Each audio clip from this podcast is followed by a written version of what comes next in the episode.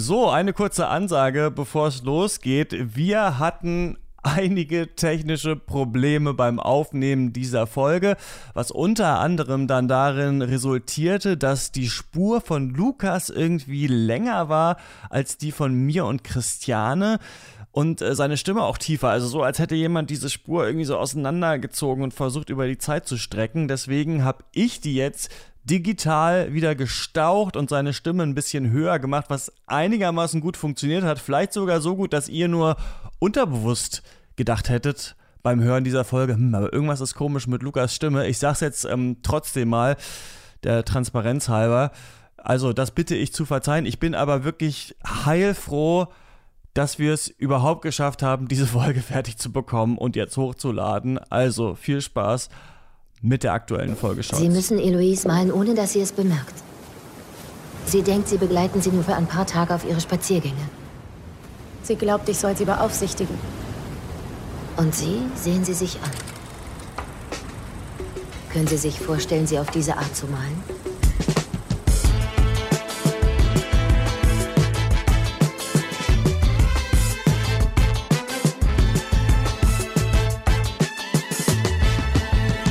Ihr hört Shots, den kritischen Filmpodcast von Detektor FM. Heute mit Christiane Attich. Hallo. Lukas Bawenschik. Einen wunderschönen guten Tag. Und einem Film, der den männlichen Blick knechten und den weiblichen erinnern lässt, nämlich Porträt einer jungen Frau in Flammen von Celine Siama. Und ich bin Christian Eichler. Hi. Christiane, wann hast du das letzte Mal äh, einen Menschen so studiert, als müsstest du ein Bild von ihm malen? Das ist eine gute Frage. Das ist eine gute Einstiegsfrage. Ich würde sagen, tja, Vorhin Julius beim Essen. du, äh, ich freue mich sehr, dass du da bist. Ähm, ich wollte dich lange schon mal einladen, es hat äh, öfter nicht geklappt, aber jetzt äh, hast du es geschafft. Ähm, du machst nämlich eigentlich auch einen Filmpodcast, aber der hat einen Twist. Es geht um äh, Film und um Psychologie. Ganz genau, ja. Ja, ich bin ja äh, Psychologin von Beruf und ähm, ja, Julius, mit dem ich das zusammen mache, der wollte eigentlich schon ganz, ganz lange immer mal einen Podcast machen und auch gerne einen Filmpodcast und es gibt natürlich, wie du weißt oder wie ihr beide wisst, Filmpodcasts wie Sand am Meer und da ein bisschen herauszustechen ist schwierig und ich habe dann einfach zu ihm gesagt, warum verbinden wir nicht unsere beiden Expertisen und bringen sozusagen den psychologischen, wissenschaftskommunikativen Aspekt mit rein und nutzen die Filme als Anlass, um über Wissenschaft zu reden, über, über Psychologie zu reden, über die Störungen oder andere psychologischen Aspekte, die in Filmen so verhandelt werden. Und das machen wir jetzt.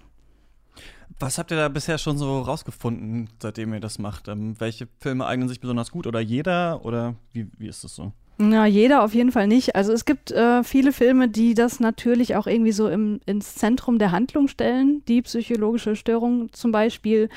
Also unsere erste äh, Folge äh, drehte sich um American Psycho, wo es ja ganz klassisch der Psychopath ist. Und da haben wir jetzt anhand dieses äh, Films eben die verschiedenen Diagnosekriterien durchexerziert, die es dafür gibt, äh, für die Persönlichkeitsstörungen, die damit in, in Zusammenhang stehen. Und äh, das, da sind wir zum Beispiel zum Schluss gekommen, dass es eine äh, sehr prototypische Repräsentation eines narzisstischen Psychopathen ist. ist.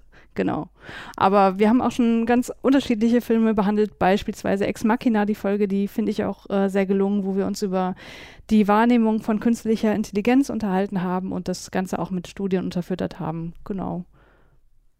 Ich finde so, psychologisches Wissen. Man kann das immer gut anbringen und man kriegt selten Widerworte, weil ich immer das Gefühl habe, keiner kennt sich eigentlich so richtig aus. Außer mhm. jetzt natürlich die Leute, wie du dich tatsächlich studiert hast. Hast du das Gefühl, dass so eine äh, psychologische Sichtweise auf, ja, zum Beispiel Film oder Kunst, dass das oft so ein bisschen fehlt oder so ein bisschen, also dass zum Beispiel, sagen auch Leute, nicht den Unterschied wissen zwischen einem Psychopathen und einem Soziopathen zum Beispiel dann einfach irgendwas sagen und das alles so ein bisschen vermischt wird manchmal?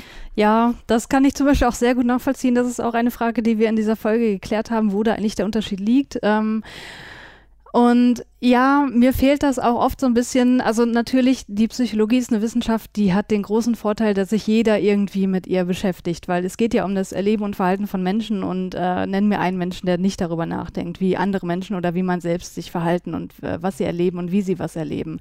Und deswegen ist es natürlich auch so, dass im Grunde jeder mitreden kann. Aber das äh, hat natürlich auch den gewissen Nachteil, dass dort auch sehr viel äh, ja, Unwissen, Halbwissen herrscht. Und das war eben auch ein Anlass, um zu sagen, lass uns das mal aufklären, weil damit die Leute in den Filmpodcast-Blasen auch mit ein bisschen mehr Expertise rangehen können und zum Beispiel sagen können, dass, keine Ahnung, Alex DeLarge in Clockwork Orange ein Soziopath ist und kein Psychopath. Okay, gut, ja, die Soziologie hat ja das gleiche Problem, ne? dass immer mhm. jeder, jeder weiß irgendwas über Gesellschaft und deswegen wirkt immer, wirken auch so, so Ergebnisse manchmal so banal, weil man denkt, ja klar, natürlich ist das so. Ja, genau. Aber, okay. Das kenne ich auch. Aber, aber Moment, für welche Fach, für welchen Fachbereich gilt das denn nicht? Also als Politikwissenschaftler erlebe ich das ja eigentlich genauso. Gibt es denn irgendeine Art von wissenschaftlichem Zugang, bei dem man nicht immer das Gefühl hat, jeder hat da eigentlich auch eine eigene Meinung, die er gerne in die Welt hinaustragen will? Mathematik, Chemie, Neurologie, würde ich sagen. Viele Naturwissenschaften, würde ich sagen, hat man eher sehr oberflächliche Ansichten zu, oder? Also ich glaube, bei den Ich glaube, das hat noch nie jemanden aufgehalten, der unbedingt was sagen wollte. Mhm. Aber ja, auf jeden Fall weiß ich, die, also dass, dass die Wissenschaft selbst damit auch so self-conscious ist, auf jeden Fall. Das hatte ich auf jeden Fall in, so in der Soziologie im, im Studium auf jeden Fall so mitbekommen von manchen Dozierenden, die immer meinten, ja, jeder denkt immer, aber eigentlich, eigentlich ist es viel komplexer. Ähm, lass uns aber schauen, wie komplex es jetzt in diesem äh, Film ist. Er heißt ähm, Porträt einer jungen Frau in Flammen von äh, Celine Siama. Lukas, wer ist das? Naja, es wird die meisten nicht sonderlich überraschen, aber es handelt sich um eine Filmemacherin. Das äh, ist in dem Podcast ja eigentlich meistens das Thema. Und ich würde sagen, sie ist eine der interessantesten Filmschaffenden in Frankreich. Wurde 1978 geboren, hat dann zuerst französische Literatur studiert und dann an äh, La Fémie, also an der wichtigsten Filmhochschule des Landes, zuerst einmal das Drehbuchschreiben erlernt. Und ihre Abschlussarbeit war dann 2007 das Skript zu Water Lilies, den sie dann oder dass sie dann auch ohne vorher nur einen Kurzfilm gedreht zu haben, selbst verfilmen konnte. Und dieses Debüt erzählt eben die Geschichte von einer Gruppe von jungen Synchronschwimmerinnen, die eben heranwachsen und sich selbst und ihre eigene Sexualität erforschen. Und als Kapitänin des Schwimmteams ist dann auch eine Darstellerin dabei, damals 18 Jahre alt, die auch heute im Film zu sehen ist, nämlich Adele Enel. Und aus Water Lilies entwickelte sich dann sowas wie eine Trilogie von Coming-of-Age-Geschichten. Immer geht es um junge Frauen, um Identitätssuche, um die entfesselte Kraft von Jugend, um Freundschaften, Bündnisse und vor allen Dingen Veränderungen und Verwandlungen. Und was wir auch heute sicher noch diskutieren werden, es geht auch immer um Blicke, um Begehren und um Liebe. Und äh, die setzte sich dann eben 2011 mit Tomboy vor. Das ist die Geschichte eines jungen Mädchens, das umzieht und sich am neuen Wohnort dann der Welt als Junge präsentiert. Und Geschlecht ist hier also sehr eindeutig und klassisch Performance, wird von dem Spiegel geübt und auf immer neue Formen erprobt, herausgefordert. Äh, man tastet sich an Identitäten heran. Äh, man könnte vielleicht noch bemerken, das ist auch der erste Film, in dem die Musik von dem DJ und Produzenten Jean-Baptiste Delobier erklingt, die ab jetzt dann äh, jeden Film von Siama mit Musik Bescheid hat. 2014 erschien dann Bon de Fille, also Mädchenbande, und äh, da zog es die Regisseurin dann in die Banlieues. Diesmal wird also die interne Dynamik von so einer Mädchengang auf den Straßen oder der Vorstadt von Paris erforscht. Und ich glaube, Menschen am Rand der Gesellschaft sind definitiv auch ein Thema, denen in den Filmen von Celine Sciamma immer eine große Bedeutung zugemessen wird. Und zuletzt hat sie dann eben vor allen Dingen auch zwei Drehbücher für wirklich hervorragende Filme geschrieben, nämlich einmal für äh, Claude Barras lustigen, düsteren Kinderfilm Mein Leben als Zucchini und eben für André Techinés gewalttätiges Liebesdrama mit 17, beide aus dem Jahr 2016. Und das sind wieder alles Jugendfilme. Und die tragen auch eben schwere, ernste Themen wie Intoleranz, Armut, Depression um sich, aber haben immer eine gewisse Leichtigkeit und Sinnlichkeit. Und äh, ich würde sagen, das ist eine thematisch und qualitativ beeindruckend konsistente Filmografie. Und ich habe das Gefühl, ähm, das setzt sich jetzt im neuen Film auch fort, aber darüber diskutieren wir ja jetzt. Genau, um den Namen noch ein drittes Mal zu sagen, Porträt einer jungen Frau in Flammen, heißt nämlich dieser Film. Äh, Christiane, worum geht's?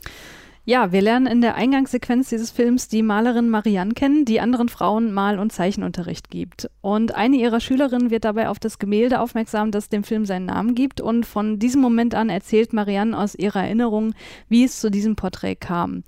Und das spielte sich ab im Jahr 1770. Dort wird Marianne auf eine ab abgelegene Insel in der Bretagne bestellt, um dort das Porträt des, der Tochter des Hauses, Eloise, anzufertigen.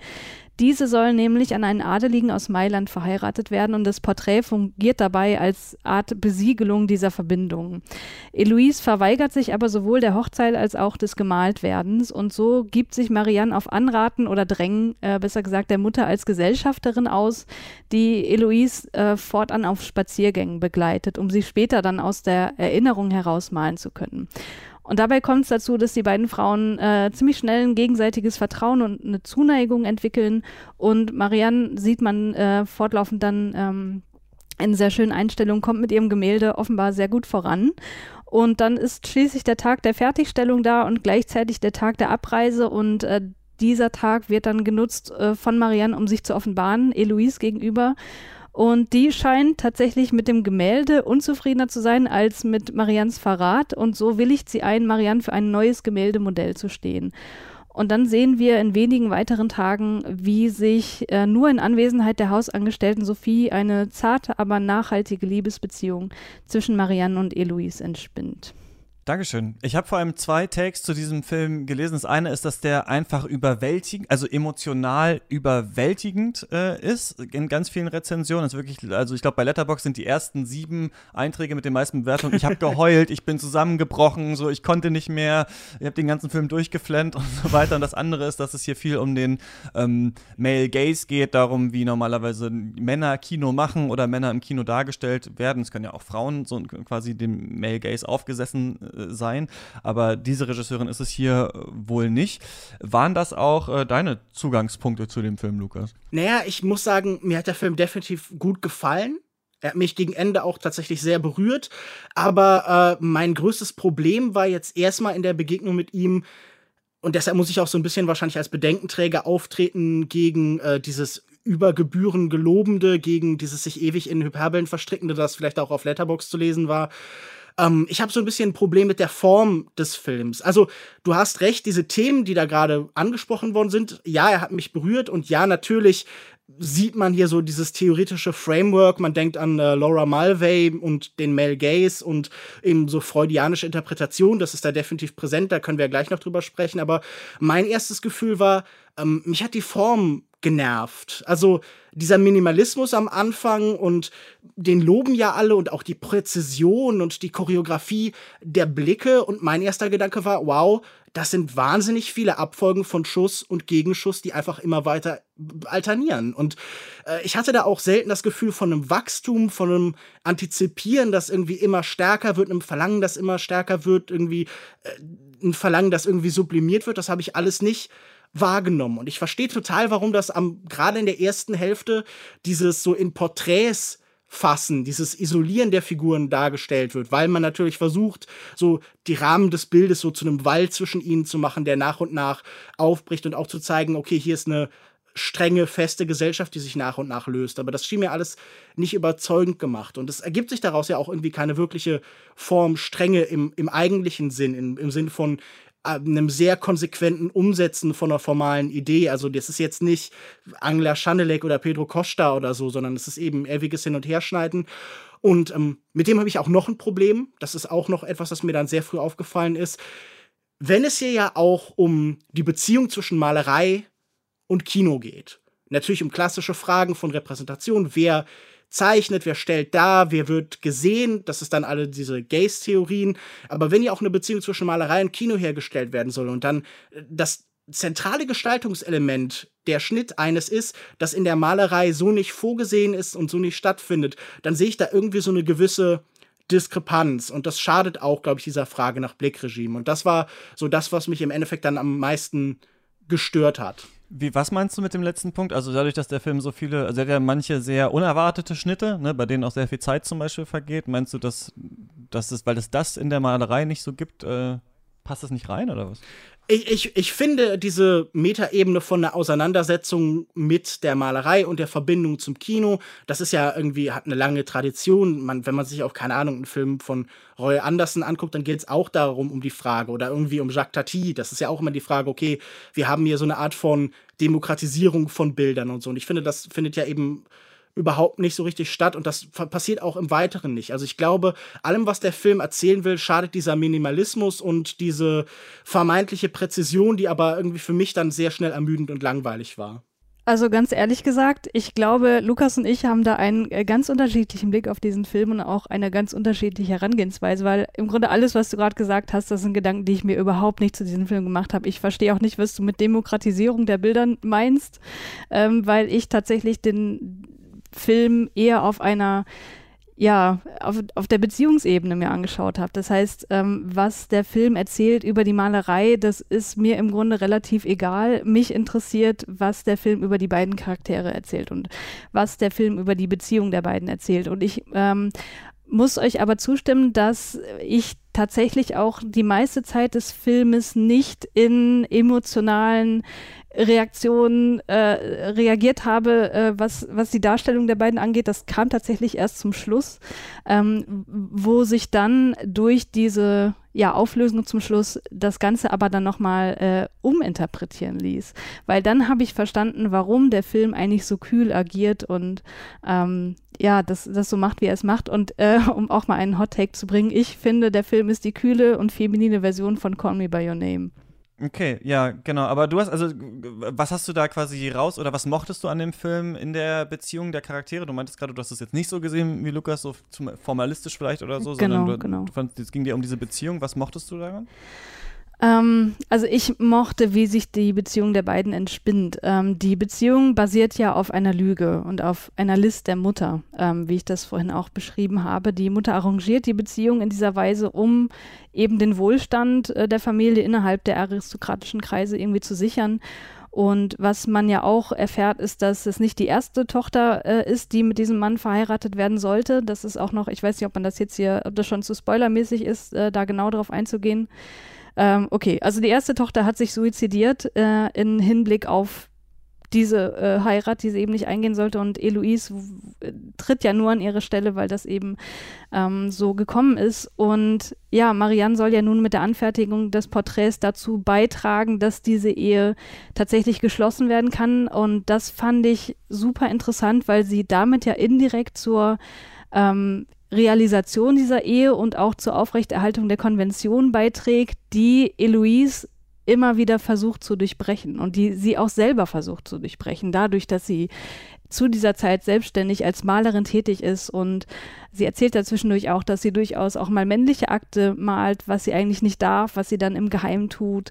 Und insofern geht es ganz viel um das Durchbrechen von Konventionen über Grenzüberschreitungen, ähm, wo äh, Marianne aber tatsächlich ihre Beziehung nutzt oder anders gesagt, die Konvention nutzt, um die Beziehung zu initiieren und äh, diese, diese Romanze äh, zu beginnen. Also das fand ich, das fand ich extrem interessant, dass Eloise sich zum einen, äh, die das ja auch ganz klar von sich aus sagt, dass sie das möchte, dass sie jetzt äh, Modell stehen möchte und dadurch dieser Beziehung ja auch äh, Raum gibt, dass sie zum einen sich dessen bewusst ist, dass das zur, zum Ende dieser Beziehung führen wird, weil am Ende dieser Woche wird dann das Porträt fertig sein und sie wird äh, diesen Mann dort ehelichen. Andererseits ist es aber auch die Chance, diese Zeit, diese sehr begrenzte Zeit mit Marianne zu verbringen. Und das finde ich, äh, das finde ich einfach bittersüß.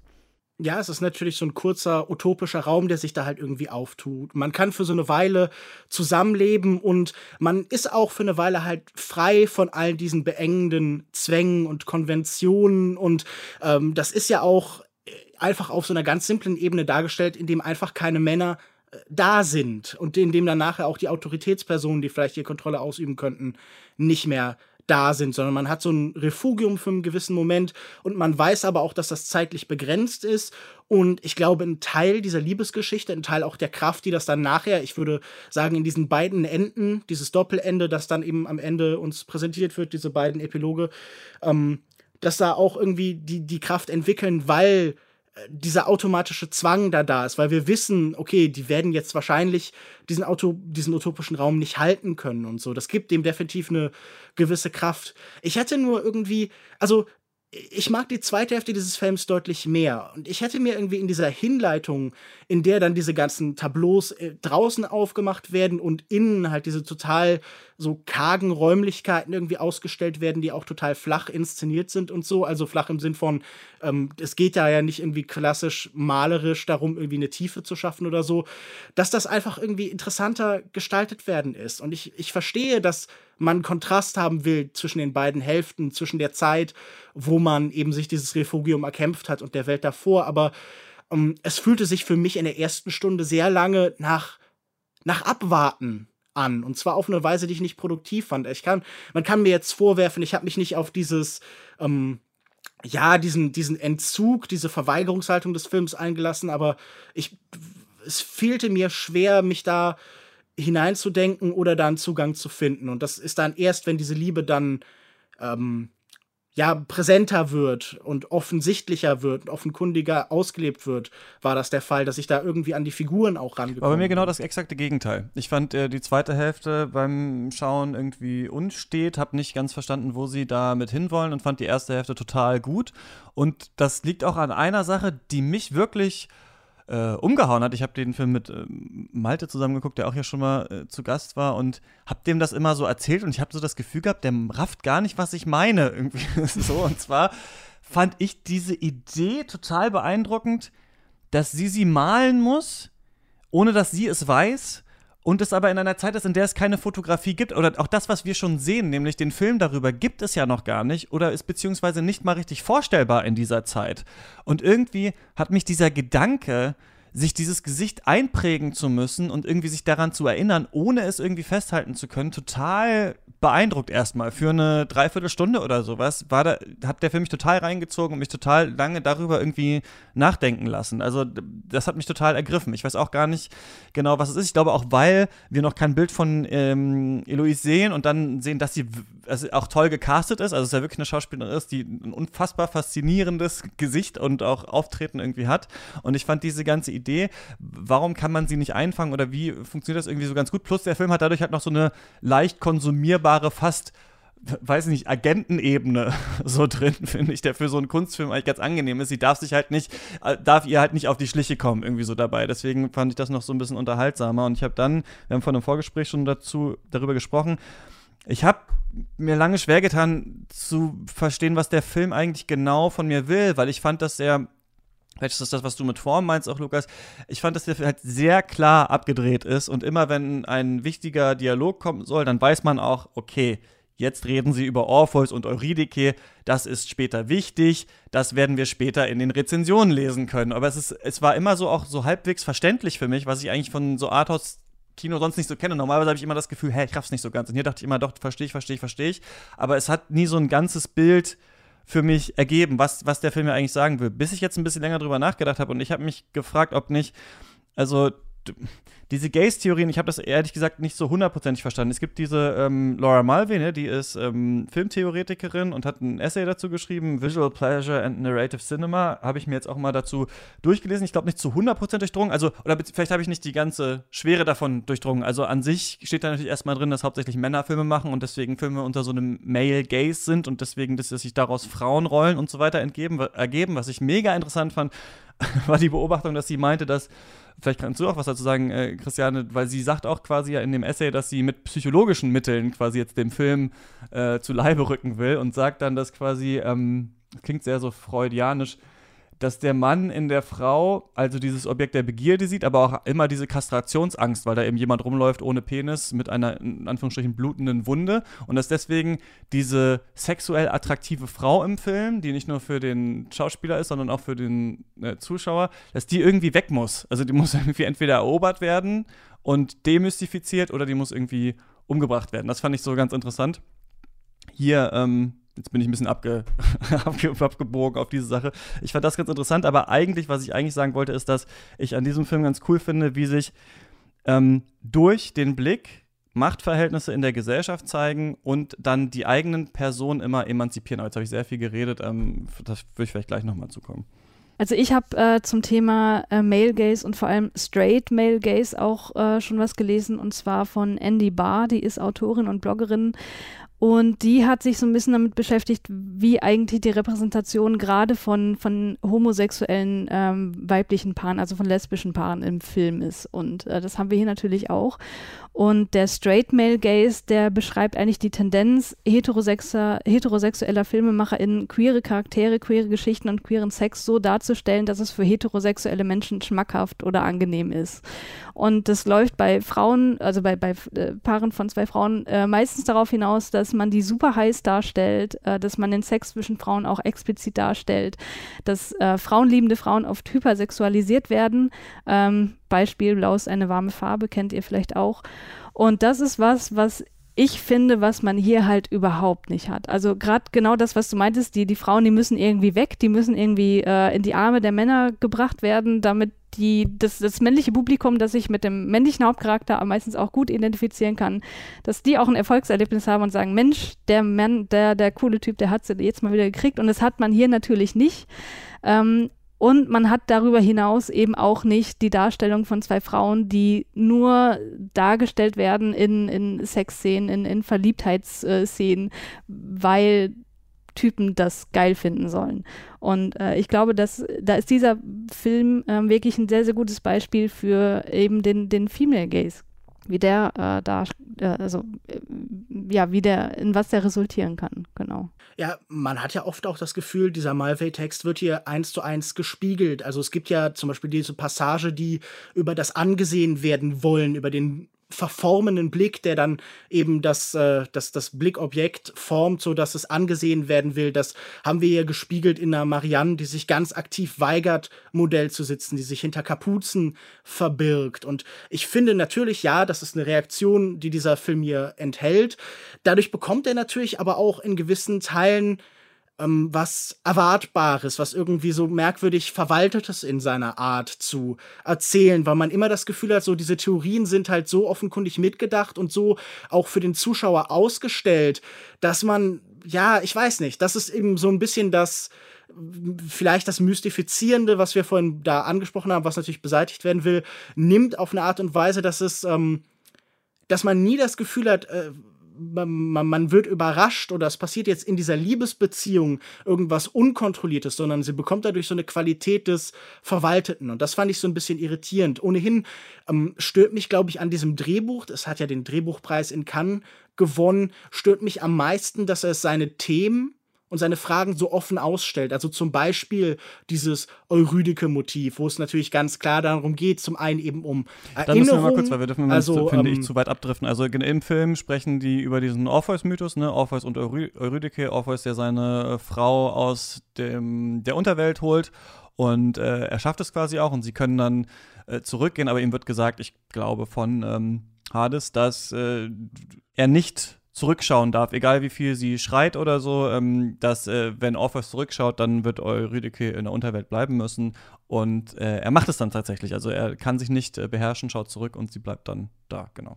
Genau, und das überträgt sich natürlich auf diese Geschichte in ganz offenkundiger Art und Weise. Es geht um einen Blick zurück in die Vergangenheit. Also das ähm, Orpheus und Eurydike-Motiv hat ja auch immer mit Erinnerungen zu tun. Es geht auch darauf ein, wie die Bilder sich denn hier gestalten, weil es ganz oft den Versuch gibt, dem sowas Geisterhaftes, Mythologisches zu geben, wenn sie dann zum Beispiel in weißen Gewändern in so schwarzen Passagen steht und so.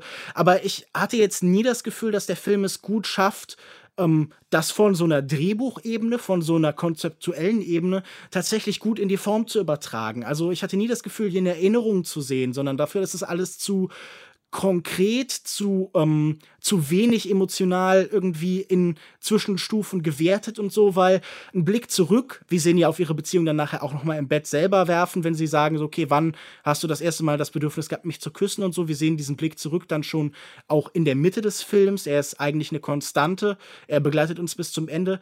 Aber dass uns nicht das Gefühl gegeben wird, wir würden hier eine Erinnerung sehen, das finde ich dann so ein bisschen enttäuscht. Ich glaube, es gibt da formal und irgendwie halt in den Bildern so Versuche, aber ähm, das war mir ein bisschen zu wenig. Und das war eine Kritik, die ich auch zum Beispiel bei, ich glaube, Anne Swanson von CinemaScope gesehen habe, die auch was Ähnliches formuliert hat. Die Kritik ist relativ kurz, aber die halte ich auch für mhm. lesenswert.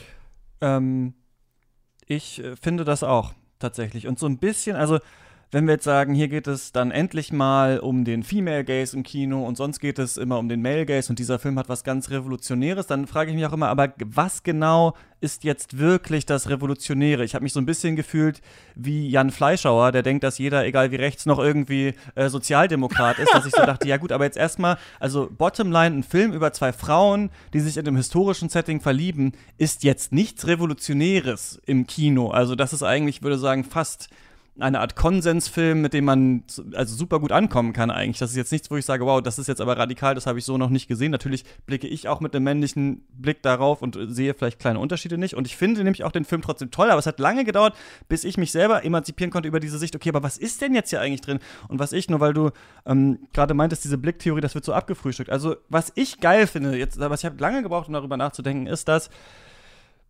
diese beiden Frauen ja so stark eigentlich vom Patriarchat kontrolliert werden und gepusht werden in bestimmte Richtungen, ohne dass das Patriarchat ja in Anführungsstrichen anwesend ist, ne? weil Macht ja auch wirkt, ohne dass die tatsächlich Mächtigen da sind. Und hier ist es ja so, die sind da irgendwie auf dieser Insel und ähm, die eine soll ja ein Bild von der anderen malen und sie soll das ja malen eben als diese, diese Hochzeitsbeigabe. Äh, und das ist ja schon quasi die Gesellschaft, die ihren Blick auch führt. Ne? Also sie soll ja nicht die Schönheit von ihr aufs äh, Papier bringen, sondern sie soll tatsächlich ein Bild malen, was einen Zweck erfüllt und sieht deswegen quasi sie auch nur als ähm, Mittel zum Zweck dann eigentlich am Ende. Und dann macht sie das ja und malt tatsächlich dieses Bild und erkennt dann aber während des Malens so, dass eben der Mensch nicht, also nicht einfach so gebannt werden kann auf Bild und dann verkauft werden kann, sondern sie erkennt irgendwie erstmal den Wert von ihr, also von der, die tatsächlich gemalt werden soll, letzten Endes. Und findet dann auch, als sie das Bild auch nicht gut findet, das Bild auch schlecht und dann malen sie wieder. Und dann gibt es ja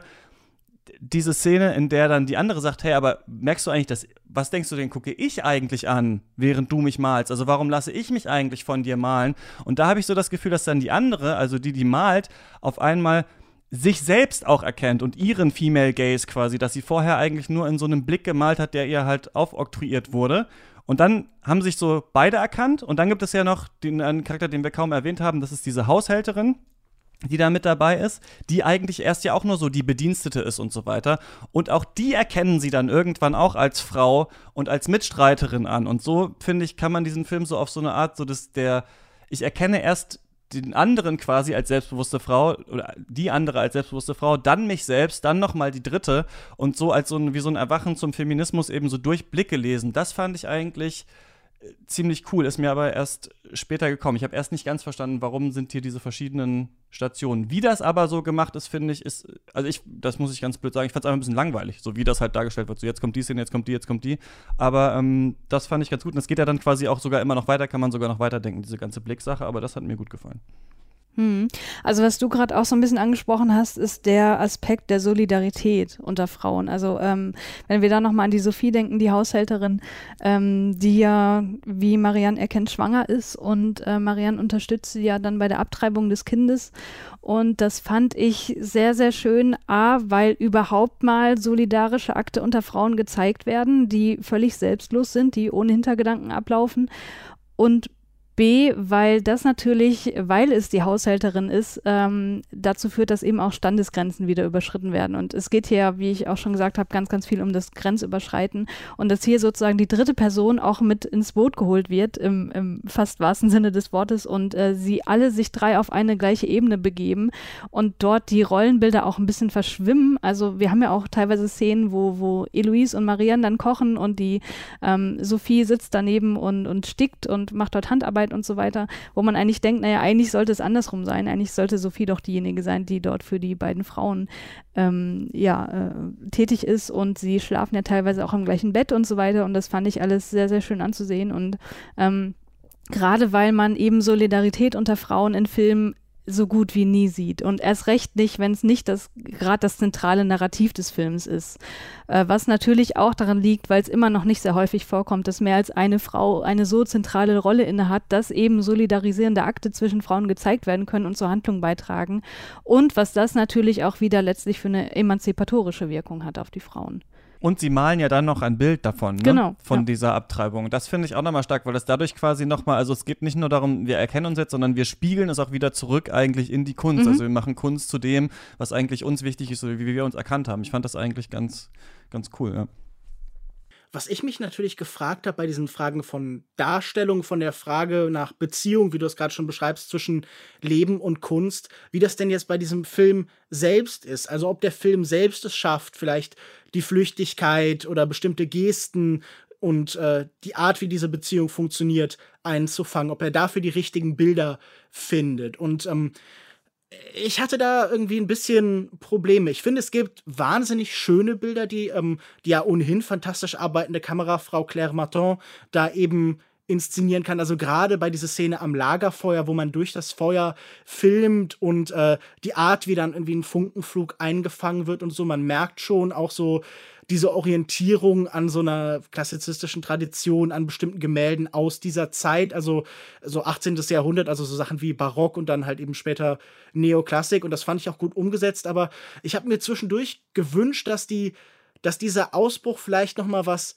vehementeres hat. Und äh, dann frage ich mich, okay, soll das diesen Wunsch auslösen, soll uns das ähm, diesen Mangel erkennen lassen, dass sie auch jetzt in diesem Moment, wo sie sich frei fühlen, nicht ganz frei sind, dass halt so das Damoklesschwert der patriarchalen Gesellschaft immer noch über ihnen hängt und wieder zurückkommt? Oder war es hier einfach für ähm, Siama nicht möglich, noch irgendwie ähm, nochmal neuen Zugang zu finden zu diesen Figuren? Oder hat sie sich da im, im Akademischen irgendwie so ein bisschen verloren? Ich weiß nicht, da grübel ich immer noch, ob ich ganz glücklich bin mit diesen Momenten des Ausbruchs, in dem Moment, in dem eine bestimmte Kraft verschwindet.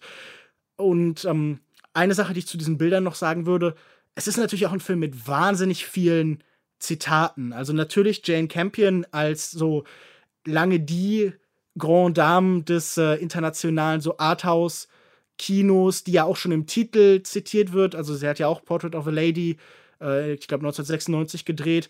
Und ähm, am Anfang, wenn dann ins Wasser gesprungen wird vom Boot, um die äh, Materialien für das Gemälde wieder an Bord zu holen, dann ist das natürlich eine sehr ähnliche Szene wie in ähm, das Piano, in dem, wenn das Klavier ins Wasser stürzt, aber auch zum Beispiel diese ganzen In Anspielungen auf Ingmar, an Ingmar Bergmann, also an Persona, wenn man da an der Klippe steht und die Gesichter einander überlagen und sich dann verschieben, dann äh, muss natürlich, ist der, der, der Schutzpatron des gelangweilt auf Inseln herumhockens Ingmar Bergmann nicht weit. Und das fand ich alles nett, aber irgendwie, es fügt sich für mich nicht so richtig zu einem stimmigen Ganzen. Er hat mich am Ende sehr berührt, aber insgesamt hat er für mich ein bisschen zu viel äh, Leere und Versatzstücke und bleibt, das hat Klang bei äh, Christian an, er ist an vielen Stellen vielleicht so ein bisschen zu brav. Also er hat jetzt sehr wenig Provokantes und das würde sich sagen, das doppelt sich ganz gut.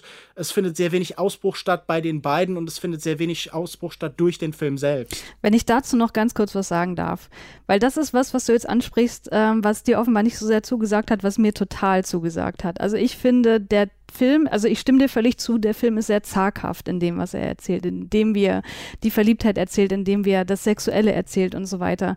Aber ich finde ihn eben deswegen in den Szenen, die dann doch mal ein bisschen mehr zeigen, unfassbar sinnlich. Also wenn du dich an die Szene erinnerst, wo sie sich psychoaktive Substanzen in die Achselhöhlen auftragen. Was man da sieht, das natürlich ist damit eigentlich was anderes gemeint, was der Film hier nicht in der Explizität zeigen kann und will. Aber das war wirklich so, ich habe es gesehen, dachte, oh wow, okay, alles klar. Also das fand ich wirklich ähm, sehr überraschend, dass das ähm, so inszeniert wurde und eben weil der Film so unterkühlt ist in, in vielerlei Hinsicht und so zaghaft, ähm, wirken diese Szenen einfach noch viel, viel intensiver. Und dadurch sind die Emotionen, die am Ende natürlich noch mehr rausbrechen, auch bei mir viel, viel stärker angekommen. Und deswegen hat mir das sehr gefallen, wie, ja, wie langsam der Film auch seine ganze Emotionalität aufbaut und wie, wie viel verdeckt wird von dem, wie viel die beiden eben nicht zeigen, wie viel subtil bleibt.